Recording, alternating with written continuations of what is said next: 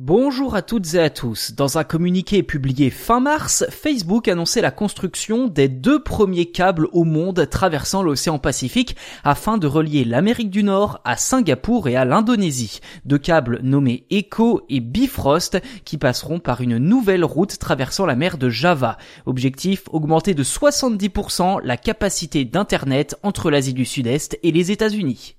Pour l'instant, très peu de détails ont été rendus publics, mais d'après l'agence de presse Reuters, le câble Echo est déjà en cours d'installation en partenariat avec Google et l'opérateur de télécom de Jakarta, XL Axiata. Sa mise en service est prévue pour 2023 et d'après la déclaration de Facebook, les deux câbles bénéficieront à des centaines de millions de personnes et à des millions d'entreprises en demande d'accès 4G et 5G. Pour sa part, le câble Bifrost devrait être opérationnel un an plus tard soit en 2024. Il sera posé en partenariat avec Telin, la filiale internationale de Telecom Indonesia, ainsi que le conglomérat singapourien Keppel.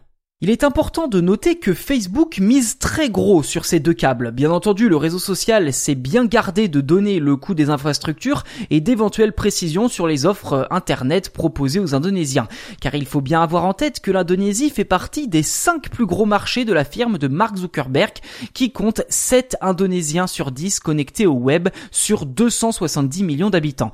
Toutefois, seuls 10% des locaux se connectent à l'aide d'une connexion haut débit. Alors en apportant un Internet plus rapide et sécurisé, Facebook s'assure un peu plus de visibilité auprès du quatrième pays le plus peuplé d'Asie.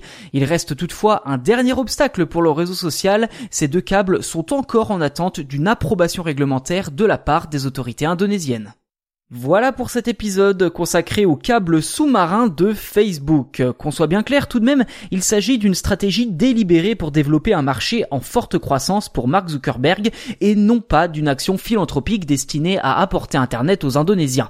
Quoi qu'il en soit, je suis curieux de lire vos avis dans les commentaires et n'hésitez pas non plus à vous abonner au podcast, c'est gratuit si ce n'est pas déjà fait d'ailleurs, hein. ainsi vous serez les premiers informés lors de la sortie des futurs numéros.